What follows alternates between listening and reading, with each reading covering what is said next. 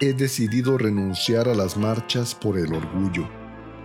Perdí la fe en las marchas al encontrarme caminando solo en medio de una multitud cargando banderas arcoíris, entre drag queens sobre carros alegóricos, locas y cuerpos musculosos y aceitados, protegidos por antifaces de lentejuelas y estolas de plumas de colores llamativos. Perdí la fe cuando en medio de tanta diamantina me costó olvidarme del dolor a metal de la sangre, de los tobillos rotos en caída de tacón, de los cadáveres de activistas, cuando me pesó el bailar al ritmo de YMCA sobre las mismas calles donde se cometen injusticias a diario, cuando me di cuenta que un turista me tomaba fotografías, cuando me di cuenta que estábamos separados como en las caravanas de circo, cuando me di cuenta de que el supuesto colectivo del que en aquel entonces me sentía parte no era otra cosa que un carnaval de misoginia,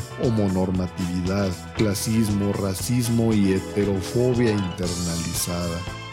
Yo no sentía orgullo, sentía rabia, a la fecha me pregunto, ¿de qué están orgullosos? ¿Del matrimonio igualitario y la adopción? En los casos que efectivamente repite de igual forma los mecanismos de la familia nuclear heteronormativa? ¿Del mercado rosa y sus condones gratuitos? ¿De defender lo que creen que son?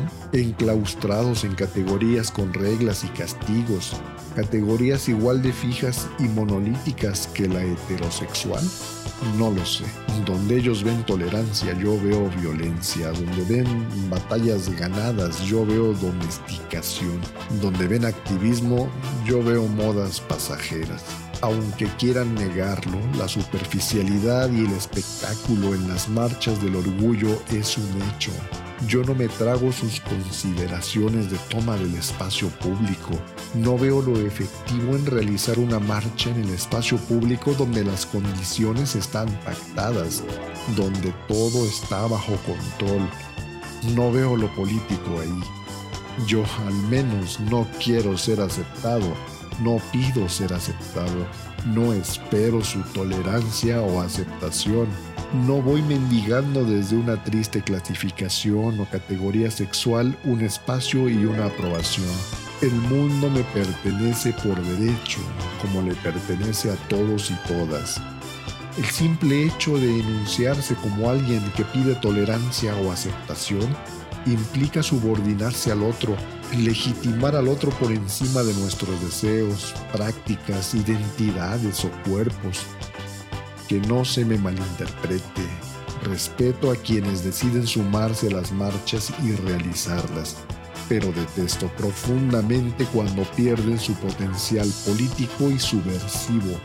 Lo que pasa aquí es una cosa muy clara, domesticación. Nos están cortando los colmillos, las garras, los aguijones.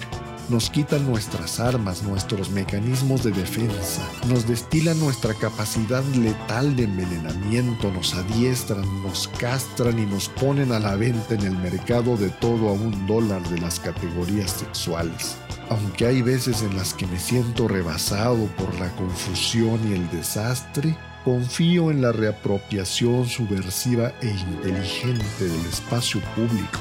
Confío en la acción directa, en el performance y la irrupción de actos potentes y radicales en forma de inyección situacionista que inoculen una dosis de conciencia en todos aquellos y todas aquellas que exponen sus cuerpos y sus vidas para generar un cambio profundo.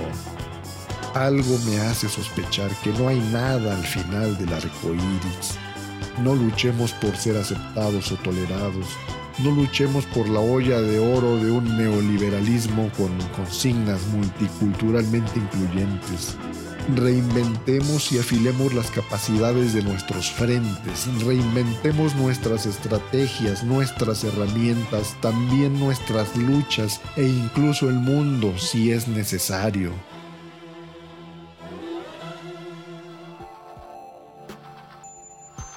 Arturo Pacheco. Frecuencia Aragón. Fabrica Radio.